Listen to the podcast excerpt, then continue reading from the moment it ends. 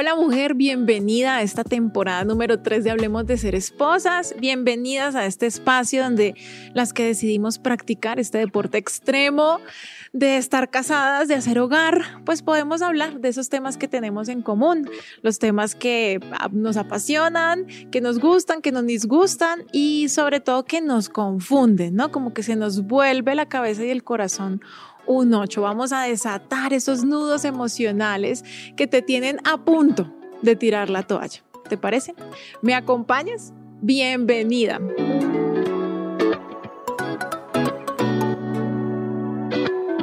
Bueno, ya sabes que en el capítulo anterior no terminamos de hablar con mi amiga Andrea porque se nos fue eh, de largo, nos inspiramos mucho cuando hablamos de lo que nos apasiona, de nuestro hogar. Y este mm, episodio se llama igual al anterior, digamos que es la parte 2, ¿no? De no le cuentes a papá. ¿Cómo estás, mi Andre? Gracias por seguir aquí con nosotros. Eh, buenísimo, la segunda parte es mejor. sí, tal cual. ¿Qué pasa con este título? O sea, ese no le cuentes a papá. No, es como cuando yo decido hacer cosas con mis hijos y yo sé que el papá va a decir que no. Entonces, para evitarme una discusión, yo simplemente le digo a mi hijo, no le cuentes, no, no, le cuentes a tu papá, dejémoslo así. ¿Qué pasa ahí en esa pareja? ¿Qué crees tú? Híjole, yo creo que hay un grande riesgo de un gran problema. De un gran problema porque donde hay secretos y donde las cosas no son de manera transparente, creo que las cosas tienen un mal fundamento. O sea, entonces partamos de qué fundamento tiene esa familia y tiene ese matrimonio. Con mi esposo tenemos una relación lejos de ser perfecta, o sea, para nada. Nosotros nos agarramos, peleamos, eh, tenemos nuestras discusiones, nuestras diferencias, no pensamos igual, él tiene sus puntos eh, de vista muy diferentes a los míos en ciertos temas, pero siempre en nuestra relación hemos tratado de que todo sea transparente, o sea, que todo esté sobre la mesa. Entonces, eh, sí, yo le digo a mis hijos, no le cuentes a tu papá, en mi casa de hecho hay una regla y es, en esta casa hablamos con la verdad. Y la única, me dicho, la única excepción que podemos eh, manejar es porque eh, estamos organizando una sorpresa para alguno de los cuatro. Claro, para un cumpleaños. Exacto, para un cumpleaños, una fecha especial. De resto, o sea, todo es sobre la mesa. Entonces, nuestros hijos, bajo esa premisa, siempre nos hablan con la verdad vuelve y juega, nuestros hijos no son perfectos. O sea, tienen miles de errores, así como el papá y la mamá de esa casa. Sí. Entonces, pero siempre tratamos de que todo sea transparente, porque si no, si hay engaño en una casa, si hay mentiras, pues bajo el engaño y las mentiras, ¿qué va a pasar en esa casa en el futuro? Pues no creo que vaya a ser chévere. Yo lo comparo siempre con un restaurante, con un par de socios que montan un negocio, en este caso un restaurante.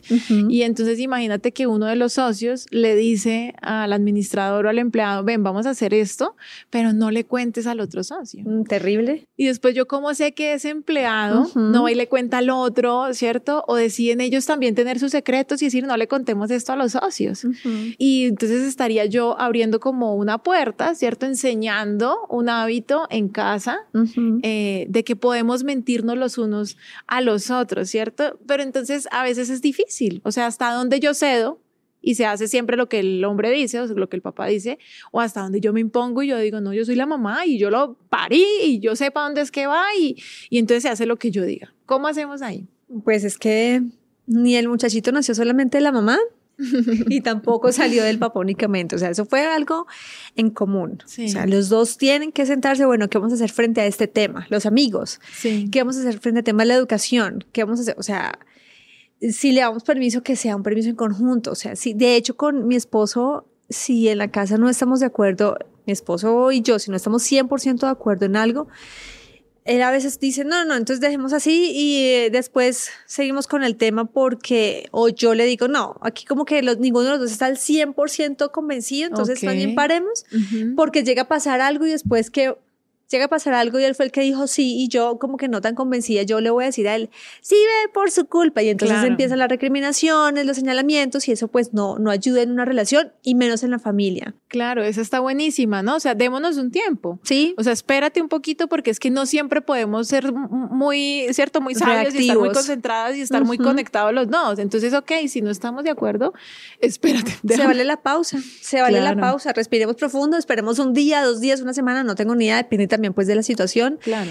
Pero se vale la pausa, o sea, no hay que, o sea, no nos dejemos presionar ni por los hijos. Y tampoco por las situaciones y o por lo externo. sí, porque además los hijos siempre son, mamá, es que ya, ya es ya. que ya, es que, es que si no se acaba, Exacto. es que si no, ¿cierto? si sí, no me todo muero. ya, por favor, mamá, pero ya. Y no, pues que se no es.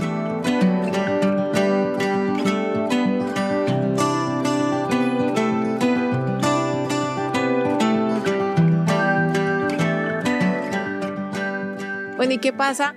En, en muchos hogares, los papás son quienes nos ayudan. Ahorita mismo mis hijas están con mi mamá. Mm. Eh, los papás, ¿cierto? Nos dan esa mano o los suegros, los papás de la pareja. ¿Y cómo hacemos ahí? Porque es que ellos igual son personas que piensan, son personas que están ayudando, Sí. están dedicando su tiempo, su amor a esos nietos y pues obviamente tienen opiniones y van a querer decidir hasta dónde sano que un suegro, una suegra, una mamá o un papá opine sobre la crianza de nuestros hijos. Eh, ese es un punto delicado. Es un punto delicado que creo que es de manejar con pinzas. Si yo no estoy de acuerdo con lo que mi suegra o mi suegro están haciendo, yo no puedo decirle a mi suegra o a mi suegro, hey, eso no me gusta lo que estás haciendo. Entonces, más bien uno habla con el esposo y que el esposo hable con sus papás. Y lo mismo, en otro sentido, que si los papás de uno, o en este caso los abuelitos, tienen que intervenir en la educación de nuestros hijos, yo creo que hasta cierto punto, claro, es válido porque son los abuelos, pero finalmente quienes toman las decisiones respecto al hijo son los papás. Ujú. O sea, un abuelo no puede decir, no puede pasar por encima de la autoridad del papá, porque ahí se empieza a desdibujar el tema de, hey, mi papá es el que manda, mi mamá es la que me está marcando o es, o es mi abuela. Entonces, mm, mm, el orden de las cosas es mi papá y mi papá me da permiso, mi mamá me da permiso. Ah, bueno, mi abuelita puede opinar. Tampoco vamos a, a borrarlos del mapa porque pues es Claro. terrible. Pero la abuela también, en lo posible, los abuelos tienen que ser muy prudentes y lo que quieran, sus observaciones, todo lo que ellos digan, ojalá en lo posible que no lo hagan delante de los chiquitos, sino que nos lo comenten a nosotros. Entonces mi Ujú. mamá me dice a mí las cosas. Ahora mi mamá es un ángel, mi mamá nunca se mete en nada, Sí. nada de nada. Pero en caso tal que se quisiera meter, el conducto regular es que mi mamá me lo diga a mí y si me lo quiere decir delante de los niños, pues yo le digo, mami, hagamos una cosa si quieres, así súper linda, súper amable. Ajá. Hablemos en un ratico que nos tomemos un cafecito y me la llevo por otro lugar donde no estén los niños, hablamos del tema y ahí ponemos todas las cosas en su lugar. El problema es cuando ya entran los abuelos a ponerse en lugar que no les corresponde. Como imponer. Pone- exactamente. Claro, porque dicen, no, pues es que yo paso tantas horas con esta niñita, con este niñito, y usted por allá en la oficina y ni bola le para, y entonces ahora, entonces quiere, no, ser ella la que decide, pero mira qué bonito sería la solución ahí el diálogo. No, es, es como ese, mira que yo tengo una señora que me ayuda en la casa a veces y ella cría, no me ayuda todas las veces porque tiene que criar a los nietos Mm. para que las hijas estudien y trabajen y está bien. Y ella me Mm. dice, yo no le pude pagar una universidad a mis hijas, por lo menos le cuido a los hijos para que Mm. ellas estudien y Qué trabajen. bonita. Y son súper juiciosas, ya están a punto de graduarse, las tres estudian y trabajan. Y, y esta mujer cuida a sus tres nietos. Ah. Em, y ella, mm, los nietos le dicen mamá, ¿cierto? Y la otra es mamá y el nombre de la mamá. Sí. O mami y mamá, sí, o sea, tanto su abuela como su mamá es su mamá. Y como son tres, cada una ha decidido cosas diferentes. O sea, hay una que es como, ah, ella es mi mamá, ella es su abuela, no le diga mamá. Y hay como un sufrimiento por dentro Mm. que también puede ser una idea de mi mamá me lo está robando. Entonces yo creo que esas cosas también es importante aclararlas primero con uno mismo, ¿no? Hasta dónde eh, las decisiones que estoy tomando son las correctas, hasta dónde mi hijo no... Lina, mi hija no está abandonada, ¿sí? Hablar con, con uno mismo y decirse eh, las cosas para ahí sí poder decirle a los papás. Y muy sabio lo que tú dices, pues si son sus papás, hable usted con ellos, ¿no? Encárguese usted de los suyos y yo me encargo de los Claro, míos. claro, así me evito problemas. O sea, yo quiero andar hablando con mi suegro de, es que usted, ¿por qué le dice esto? No, o sea, hágalo usted. Claro, porque es que ellos son un universo, uno es otro universo y luego nos juntamos. Entonces es más fácil que ellos en su lenguaje se hablen entre ellos. Yo sé cómo hablarle a mi mamá, ¿cierto? Y mi esposo sabe cómo hablarle también eh, a su mamá. Sí, me encanta la idea. Lo voy a tomar.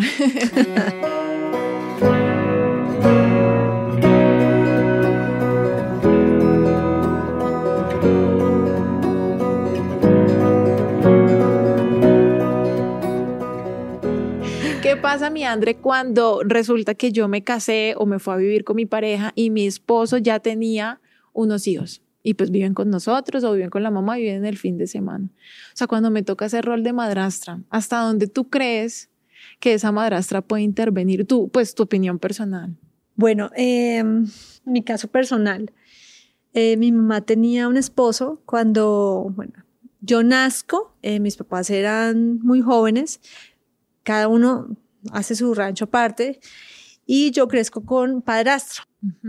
Yo nunca le dije padrastro, nunca le dije papá, siempre lo llamé por el nombre, pero hablo desde mi experiencia. Juan José fue una persona, el esposo de mi mamá fue una persona tan especial en mi historia porque él, aunque no se imponía, él estaba ahí al lado acompañando. Ahora, si mamá y esposo o, bueno, como sea, se ponen de acuerdo y dicen, listo, que ella viva con nosotros, pero que ellos dejen las reglas muy claras desde el principio.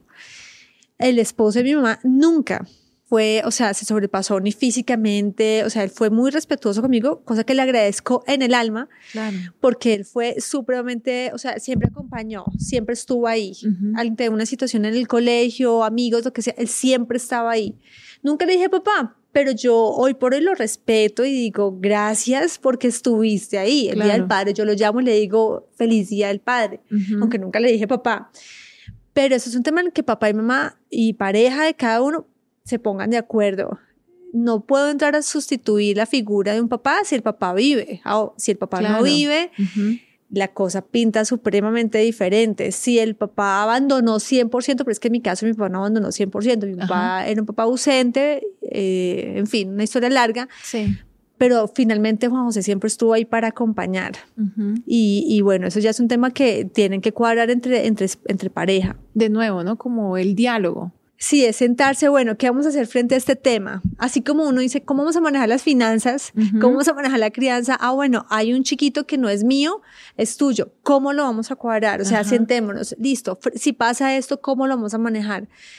Yo creo que es clave que eh, la pareja en serio tenga claro como claridad frente a los temas no solamente a nivel de crianza, sino cada uno de los temas, finanzas, eh, a nivel personal, cuánto tiempo te vas a dedicar tú en la semana.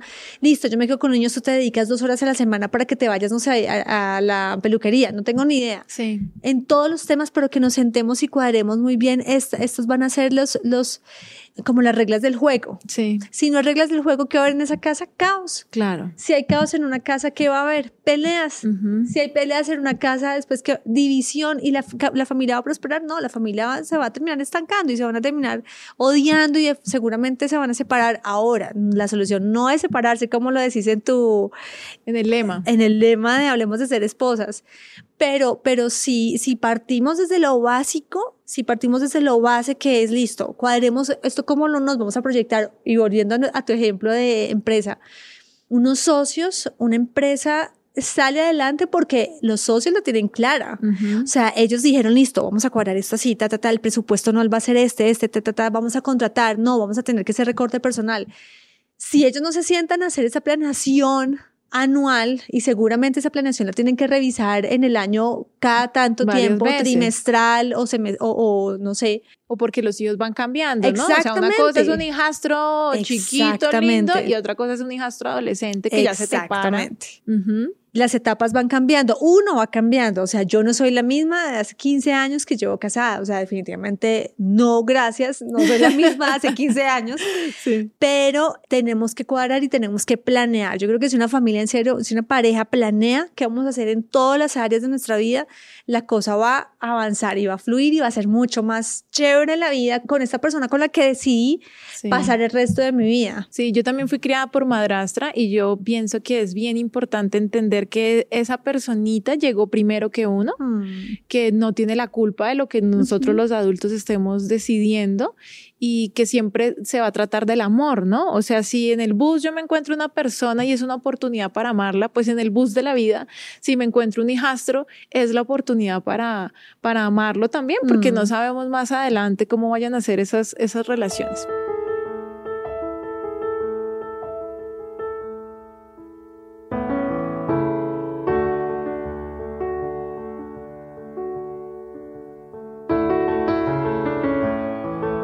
Bueno, como familia, ¿cierto? Y como matrimonio, como tú decías, estamos lejos de ser perfectos, pero pues ahí vamos y nos has dado unos tips buenísimos eh, que se pueden poner en práctica, pero yo quisiera que cerremos este episodio con tres tips que tú dices, como decías ahorita, prueba y error, los he probado y me han funcionado. Regálanos tres tips que como esposas podamos poner en práctica para que los hijos no nos manipulen en la casa, para cómo sería esa relación de tres y no hacer ¿no? Lo que dice el título de este episodio, no le cuentes a tu papá.